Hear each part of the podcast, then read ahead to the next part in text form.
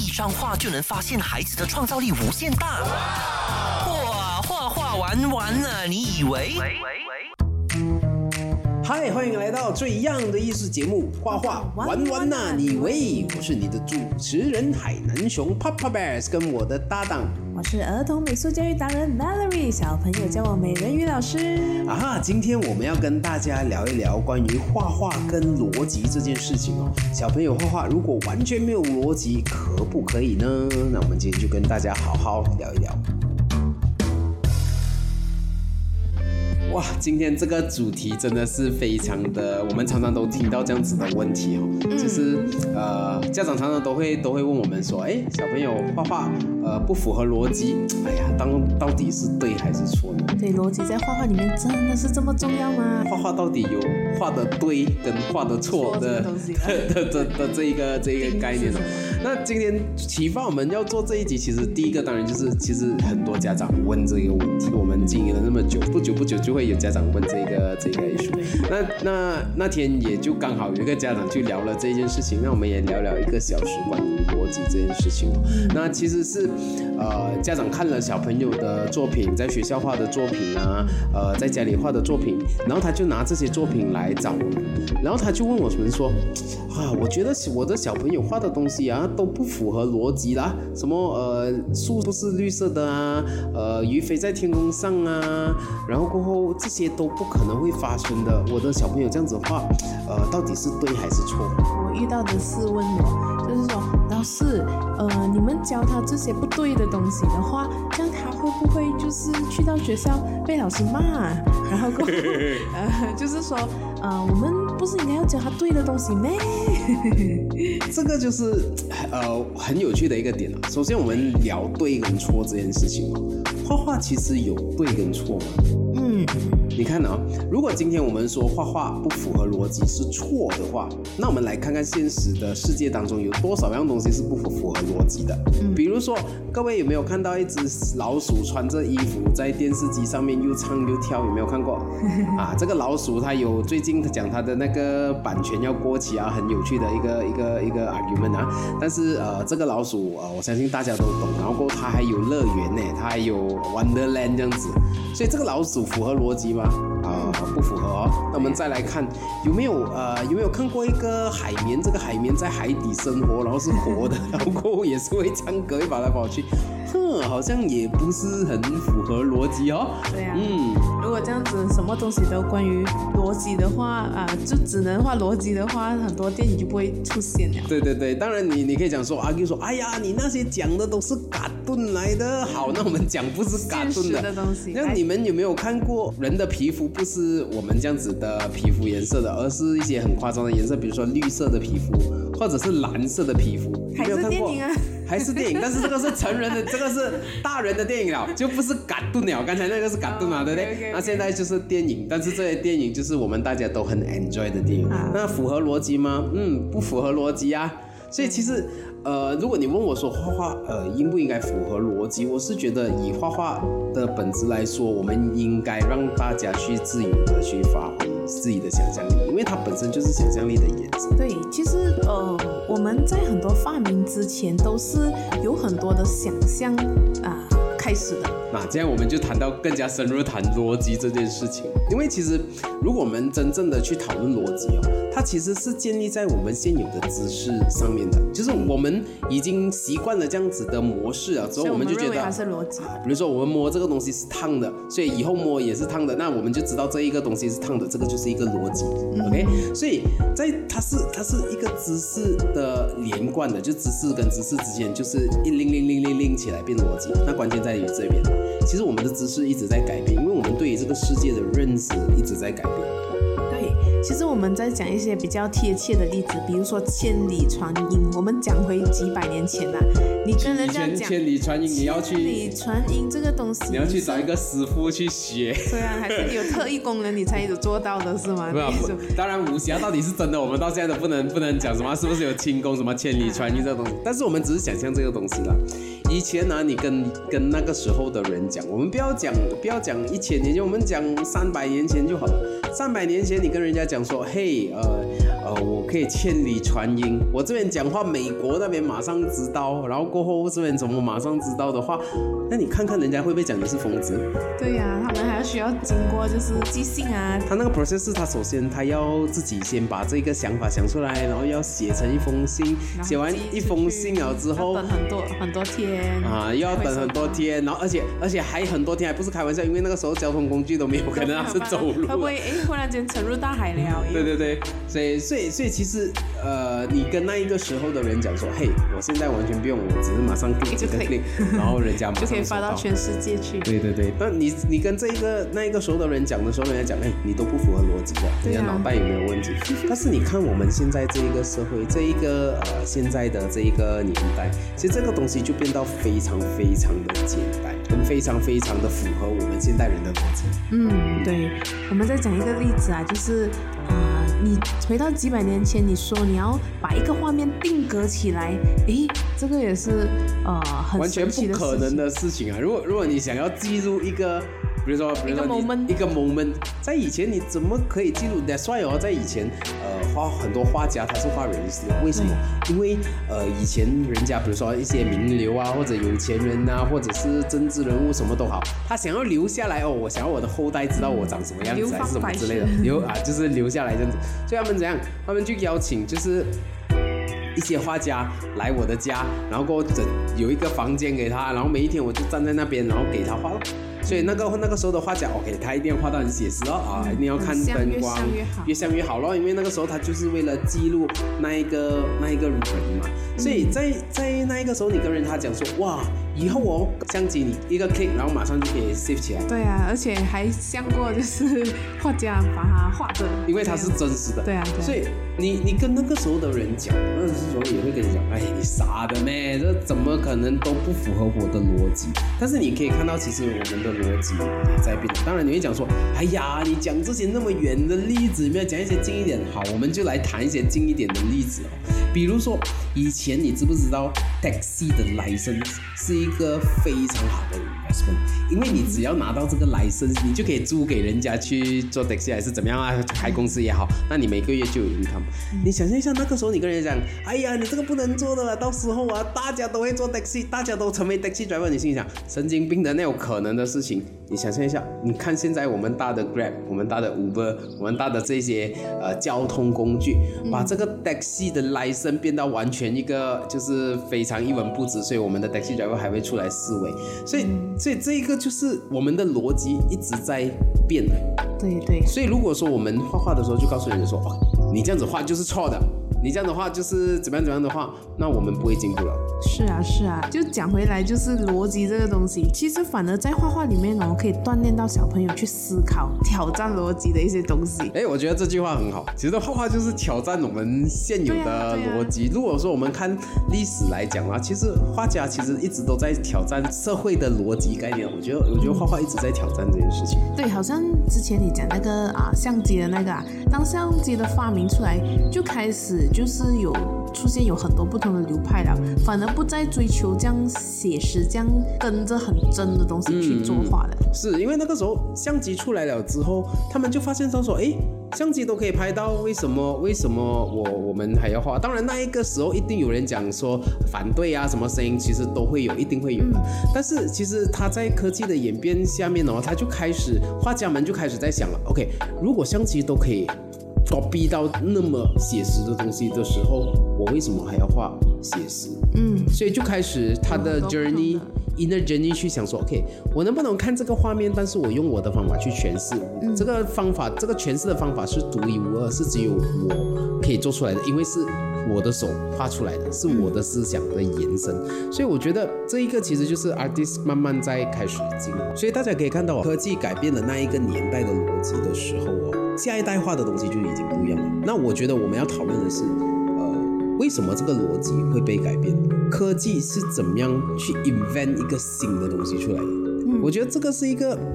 呃，可能大家没有真正去思考的一个点，我们很理所当然的，因为这些东西都在我们身边，身边周围都很爽，然后过都过得很舒像家里适。有灯光，哎，我们把太阳带带带带进来这样子，那我们从来没有这样子想哦。对，把温度带进我们的家里，就好像我们有了冷气机啊，可以随时调节自己的温度。我们其实没有想过、哦，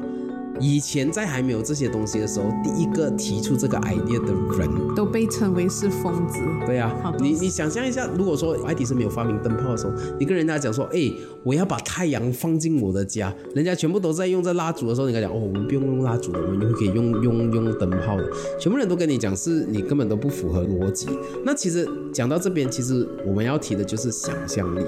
那因为呃，人类，我觉得人类今天能成为这一个世界呃最 top 的 alpha 啦哈，为什么？我觉得其中一个关键的点是因为我们有想象力。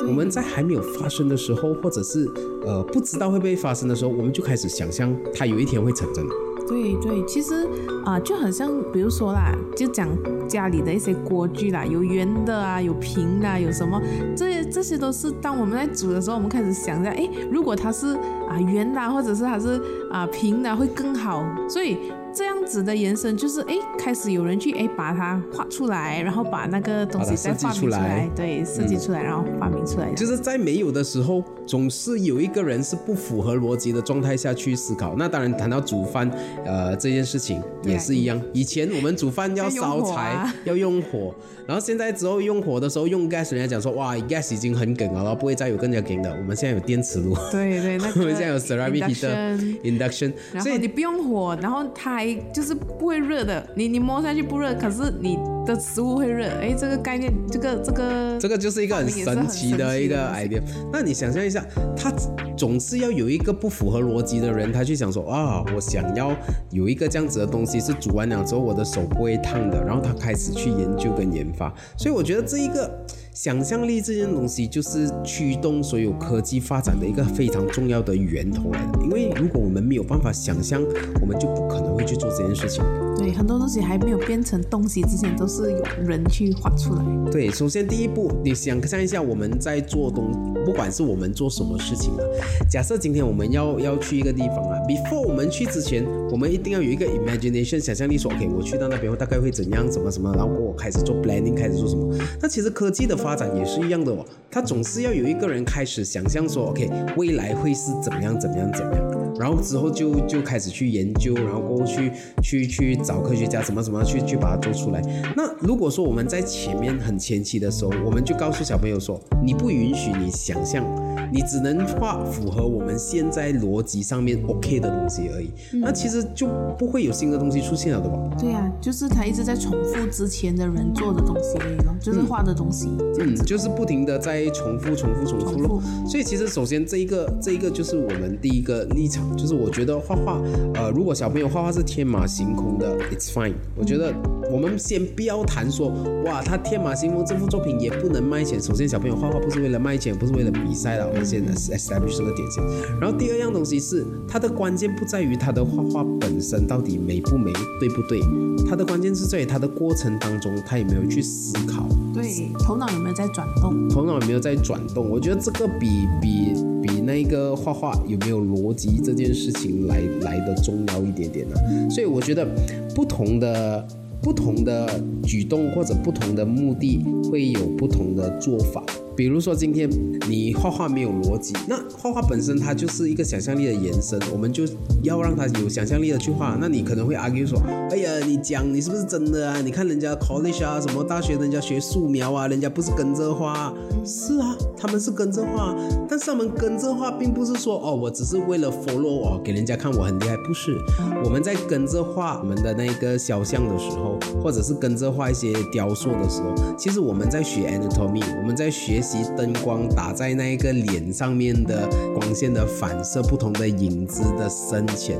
学了这个东西来做什么？因为当我学习了这个东西了之后，以后我在画我自己的呃 project 的时候，或者是我要画一些不存在的东西，我可以用这一个 logic 去去把它画出来啊，我可以用这一个学会的这个理论这一套观察力去把它画出来。所以其实这个才是我们学这一些呃素描真正的原因，不是画得像而已。对，那可能就有的人会问说啊，郑老师为什么你不教他们就是素描就以 college 的方式？那因为其实我们啊、对的不是不教，对我觉得是时间点的问题。对对时间点的问题，因为很多时候小朋友他们在这个年龄层是。呃，创意想象最丰富的时候，我们就要让他在这个发挥到他以后到了 college 的时候，他也可以继续维持他这个创意想象。是，对，因为如果当你 fix 在一个 box 里面，你很就是你就不能敢再跑出去了 think out of the box 了，因为我们就是要孩子他们保留这一块，而且你会发现到，其实很多时候在这个年龄的孩子，他其实可以对在一张白纸，就是把整张图画填满很多很多的内容，天马行空。可是呢，他们如果说他之前呢没有被激发这一块的话，就是他很快哦对这张白纸他不懂要如何在，因为我们常常讲哦你要画的很像，所以我给你啊一个 reference，你要画的越像越好的话，他很快就会失去他这一个的能力。我觉得很多时候，呃，大人都常常忽略掉真正画画背后最重要的东西。就是今天，就算你的小朋友画到一个非常写实的东西，又怎么样？我觉得大家没有思考这个东西。就是我们很多时候一看一张画，小朋友很开心，拿一张画给大人看的时候，我们一看，哦，画到不像的，哎呀，画到这样丑的，就马上这样讲。你从来没有思考说，他画这个东西，他后面的 idea 是什么？他有没有想法？他有没有有没有一个一个 thought process 去画出？我们大家都肯定拿过笔画画，那个画画这个东西是非常主动意识的，你不可能被动的画画的。画画你要画一个画面在你的纸上面，你必须要先选择纸，拿上纸，拿上笔了之后，然后过后选择想思考你要画什么，然后再把它一笔一笔的画出来。在这个过程当中是有很多思考的的点跟 idea 在里面的。可是通常很多时候我们一看小朋友画，我们就忘记这一点，我们就哦很丑，哎不符合逻辑。对，如果你一次、两次、三次这样继续否定他的话，他很可能就不敢再画一些呃新奇的东西，而一而只敢画一些就是他不敢想象，对他不敢 try。我觉得不敢 try 这件事情是一个很 sad 的事情来的。就是如果今天呃你不敢，就是我们导致孩子不敢尝试，连画画画一个特别的东西他都不敢尝试的话，那其实你你想象一下变。相抹杀掉他。是啊，你想象一下，如果当他进入社会或者他长大了之后，他这个这个态度跟这个行为会一直延伸的哦。他一定会这样子，哦，画画是这样子啊，人家不会讲完，那我其他东西我也不做，我等就好。就做 follower 罢了咯。是咯，是咯，就是所以我觉得 follower 不 follower，我觉得最主要的是要有独立的思考。那独立的思考，我们需要给他一个空间。那给他空间，我们就不能用逻辑这个枷锁去去缠绕他，告诉他说，呃，你一定要画对的东西，我的认知上面对的东西，因为我们的认知一直在改变。对啊，呃，讲回画画啦，就是逻辑在画画上面啦。其实我们看所有的童话故事哦，都都是不符合逻辑对，你看会飞的大象啊，动物会穿衣服啦，会讲话啦，这些都不符合逻辑啊。但是我们为什么又会带小朋友去看类似这样的电影啊、卡通呢？然后当他画这个东西的时候，我们就讲啊，你不符合逻辑，这个这个很很奇怪的很奇怪的概念呐、所以其实小孩子对于这个世界的认知，我觉得我们应该呃给他多一点点空间。那主要是讲逻辑一直在改变，因为比如说我们我们看我们现对于这个世界的认知，跟我们父亲对于这个世界的认知，它是完全不一样的。我们父亲那个年代，他没有这样多这样多 gadget 啦，这样多，他不是没有这样多，是根本都没有。然后到我们这个年代，gadget 已经很正常了。所以你你你有没有尝试上？网买东西的，时候，有没有尝试教你的父母亲去上网啊，玩 Facebook 啊？你就知道我在讲什么，他们的逻辑完全是没有办法理解。啊可以这样的咩？为什么可以可以做这件事情？但是我们的逻辑就 OK。那未来我的我们的小朋友应该也会教我们他们世界的逻辑是是怎么样哦。所以在画画里面其实是没有逻辑的。那过后有一个问题了，画画的对跟错。就是就是呃，之前你遇到的问题就是家长说小朋友画的东西是错的，啊，对对对，他就讲说，诶，啊、为什么这个树也不是青色的？然后周末老师你要教他树是五颜六色，周末你要教他鱼要飞在天空上。那我们的看法就是，其实真的没有这样多对与错。你讲树一定是绿色的吗？你去一个森林，你散个步，你捡，你看下地上的叶子，你拾上来可能都有几种七七八种颜色哈。是对，所以它没有绝对的是是什么是对。是，对，即使它不存在那个颜色哈、也可能它是存在在另外一个角落，或者它也可以吗？如果不存在，我们也可以把它画出来啊，也没有关系。我我的想法是，为什么我们那么在意小朋友画的树的那个叶子到底不是呃是不是绿色？我觉得我不明白这个这个这个道理。首先，我们来谈绿色，我们很 technical 一点点啊。我们的颜色笔里面的绿色都不是叶子的绿色。嗯，其实，其实各位有没有想过，我们从每一次教小朋友涂那个绿色，真的是有那个绿色吗？啊没有的嘞。你去看你的对，看涂人的皮肤也是一样，就是、而且如果说我们真正观察树，每一棵树不是只有一种绿色，它有很多层次的颜色。对所以，居然树是那么 complicated、那么那么 delicate、那么美、那么美的东西，然后过里面有那么多颜色，然后不同的树，比如说呃，刚刚长出来的叶子是浅绿的，深一长出来一段时间是深色一点，要估的是棕色，它本身就那么多变化的东西，我们就告诉小朋友说，OK，你一定要涂绿色，而且一定要涂那种最亮、最亮、最亮的绿色涂上去。对我我就不明白为什么是是这样子。对，那很多人人的皮肤也是一样。是很多人就讲说啊，因为人家这样子得奖啊，画画从来就不是为了让小朋友去得奖。我觉得这一个概念是我感觉是比较。啊、就是安全吧，就觉得啊这样涂绝对没有错，就是绝对不会出包这样的感觉。我觉得学习就是出包哎。对啊，就是你要不断的出包，不断的犯错。是，我觉得，我觉得不不犯，我我们首先先谈对错先啊。首先我，我我的概念就是，我觉得画画并没有对跟错，它只有说你当时候画的东西是为了什么而已。那我这样子提的概念，是因为其实比如说，好像我在工作，呃，在帮一些客户或者是帮一些品牌，他在做着他的 illustration 或者是什么的时候，他们有一些特定的要求。嗯，那要这个要求不符合，当然就是错嘛，因为他有一个要求。但是这个是工作上面，就是我在符合我我在服务这个 client 的状态下，但是小朋友不是啊，他小朋友不是服务家长。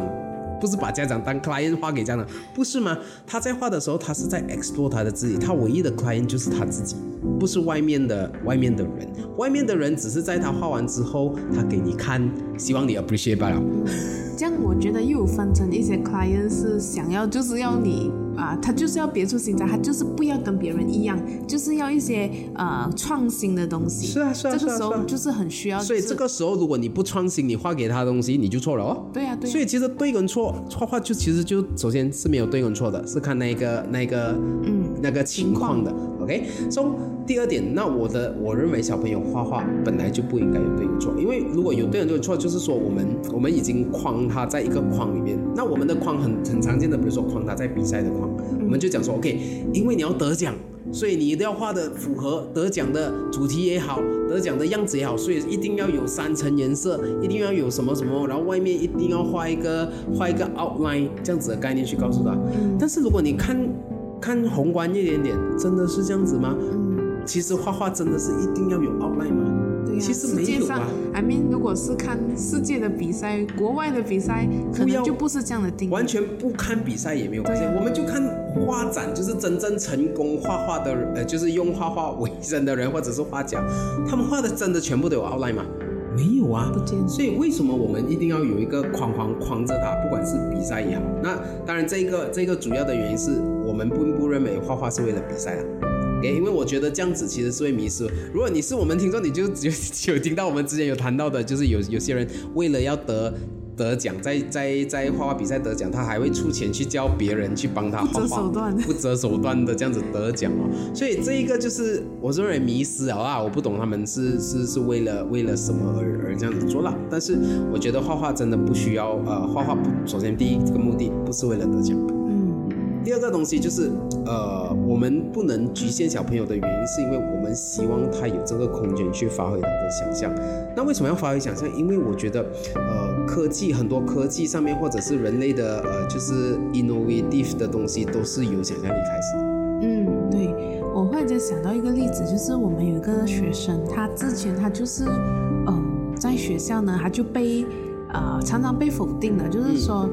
啊，怎么你这样子画的这样丑，然后涂到这样子涂到出现。然后怎么你的这个乌龟画在天空上会飞的？然后呢，他其实我在心里面想，他其实常常都经历这样子的一些言语哦、其实整整件事情就是因为他画一个乌龟飞在天空上然后被老师就是责备，对。然后跟我讲说，哎，这样子是不符合逻辑的，为什么你要乌龟是画爬飞在天空上？这样子。那我们想说，这样子的话，我们是不是不用再看所有的这个童话故事了？就是所有的童话故事啊，这一些啊，都是不合逻辑的。对啊，对啊，对啊，比如说 Lion King，哇，狮子会讲话，天哪，狮子还会唱歌听，所以我觉得这个这个就是很好笑的，就是我我们应该要呃，好像这一个呃小朋友，那其实呃家长跟我们分享之后，其实我们是有点被激到的，就是我们是觉得说，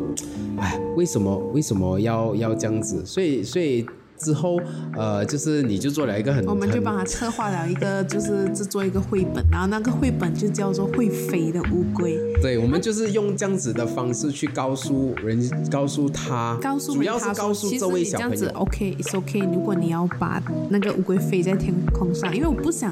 他，因为他在发挥想象力的时候被抹杀，然后就不敢再继续发挥。而且我们也不希望因为这一个事件，然后过后他以后就不敢画。所以我们那时候讨论的时候，我们觉得说，我们真正要做的就是告诉他说，呃，其实你是可以画这一件事情的。那要怎么样呃告诉他这件事情？我们直接帮他筹备一本绘本。那其实他现在也是在陆陆续续画这本绘本，然后过后他在已经他从一个被责备的一一幅画，把它延伸变成一个完整的故事，然后过他其实那个故事也是蛮有趣，因为那个故事讲述的也是讲说这一个小朋友，这一个乌龟是不被认同的，因为他有一个疯狂的想法，因为他想飞在天空上。对对所以其实其实他整个是连贯的。对，其实这个故事哦，到最后还蛮感动的。他他这个乌啊，这个故事是他每一天的梦想就是越飞越高，越飞越高。嗯原本只是飞到树，然后再飞到一些建筑，然后越飞越飞，飞到宇宙，然后最后去见就是在天国的公爷爷。对这样子，其实这个就是他的一个故事的的，就是发想这样子啦。嗯对，所以其实是一个呃很美妙的故事啊。就是如果我们在一开始就把这个东西自就不让他做了的话，他就不会去有延伸的这一些东西。我想这一个不让他做这件事情，其实在更深入的延伸，其实是更加恐怖的。就是如果说因为他这样子，呃，就被责备了之后，以后不再画这种想象力的东西的时候，他就不再想象了，他就只画看到的东西咯，画苹果啊。画什么？当然不是说画素描不好，不是这样的意思，只是我觉得在不同的时期要做不同的事情，不同的目的性要学习不同的东西。我举例哦，呃，比如说今天你是要学动画的，你是要做 animation 的，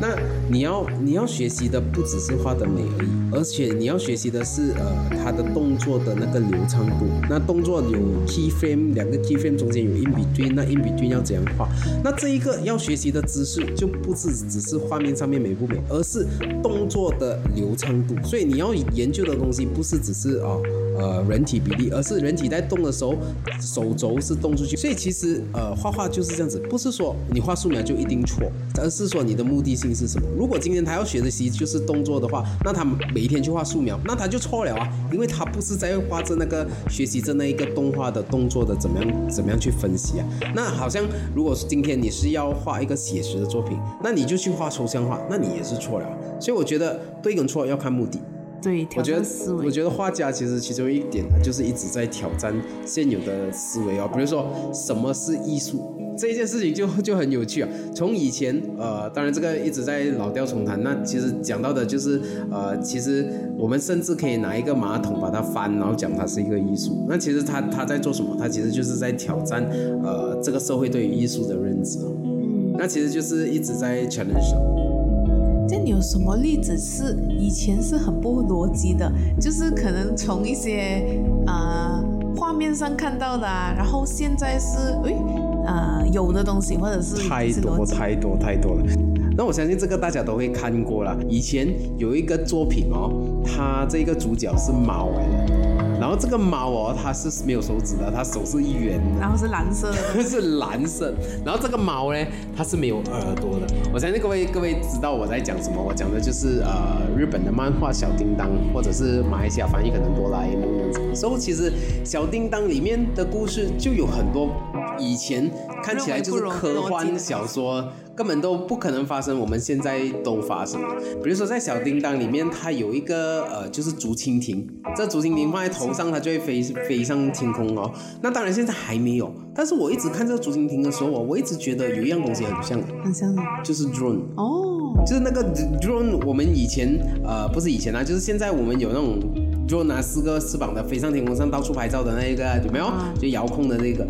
那其实你看哦，它其实它那个。那个转转转那个啊，其实跟竹蜻蜓是是很像的。然后过我们再来看，我们有看到说，呃，在这个漫画里面，呃，其中一集他是讲说，哦，爸爸去工作了啊，然后过后他要跟爸爸对话什么之类的，然后过后就呃用一个 device，就小叮当的一个 device，就直接跟爸爸就是面对面在讲话。哦，然后现在的视讯。对，现在的视讯，然后过后你看，就是跟现在我们每一天都在做的这个东西，它有一个比较比较，我觉得蛮恐怖的，就是太像了，就是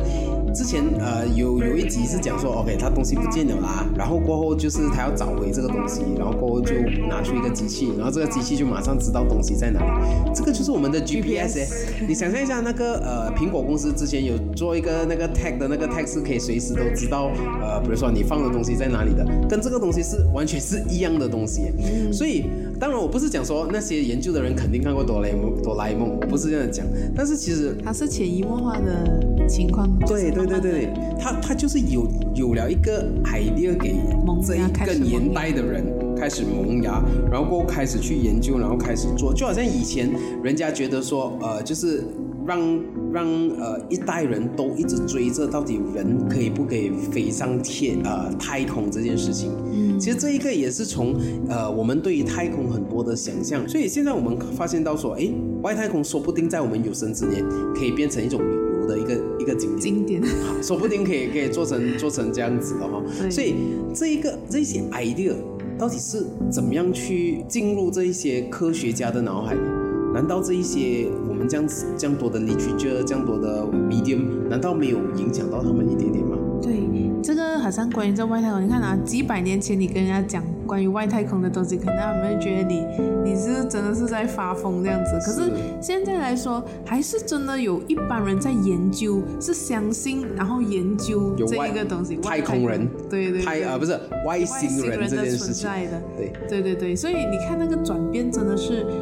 呃，就是这个逻辑真的是啊，一直在改变的。是啊，如果有一天突然间真的是发现了真正的外星人跟我们互动的时候，突然间我们对外星人这个逻辑就就马上改变了。对对对。不过继续讲下去，好像是外星人的节目，我们其实都讲了阴谋论，讲了阴谋啊，外星人什么之类的。但是其实到最后，其实呃，画画就是一个想象力的延伸啊。我觉得，呃，小朋友，我们一定要给他们一个足够的空间，让他们去 explore 他们的想法。那我们先，我们都还没有谈到说，就是画画应该不尝试，呃，用不同的颜色去画，或者是不同的媒介去画的时候。都，我们都还没有谈到这一点。但是其实，首先我们主要的就是说，先让他乱乱画先，不叫乱乱画了，就是